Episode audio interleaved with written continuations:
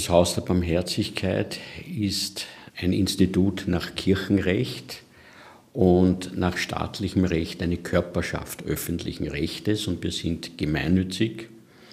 Also das heißt, jede Spende, jeder Euro wird für unseren Zweck ausgegeben. Sagt Christoph Giesinger, der Direktor des Hauses der Barmherzigkeit. Förderungen vom Staat gibt es nur in einem sehr geringen Ausmaß, erklärt er. In einem Wohlfahrtsstaat ist es so, dass natürlich schon unsere Tätigkeit nur in Partnerschaft mit der öffentlichen Hand und ja eben mit dem Sozialstaat möglich ist. Aber wir selbst bekommen nur ganz wenig Subvention, also minimale Subventionen von der öffentlichen Hand oder sonstige Zuwendungen.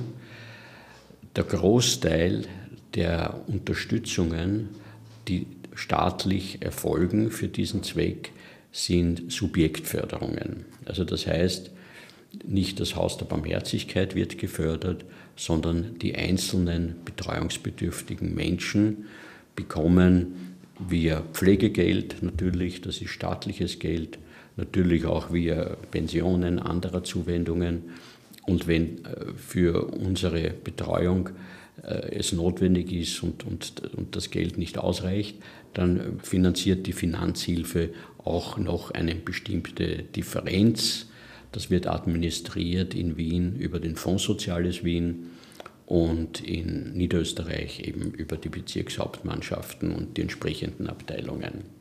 Also das heißt, natürlich sind wir auch auf öffentliche Gelder angewiesen, aber das passiert eben zu ungefähr 95 Prozent rein über die Subjektförderung. Also die Betreuungsbedürftigen selbst bekommen sozusagen diese Förderung.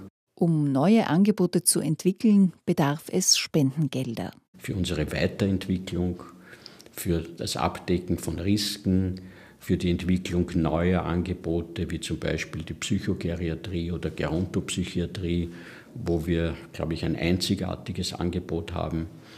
Um all diese Vorleistungen zu machen, da sind wir auf Spenden angewiesen. Und ja, wir hoffen, dass uns möglichst viele ideell und natürlich auch materiell unterstützen.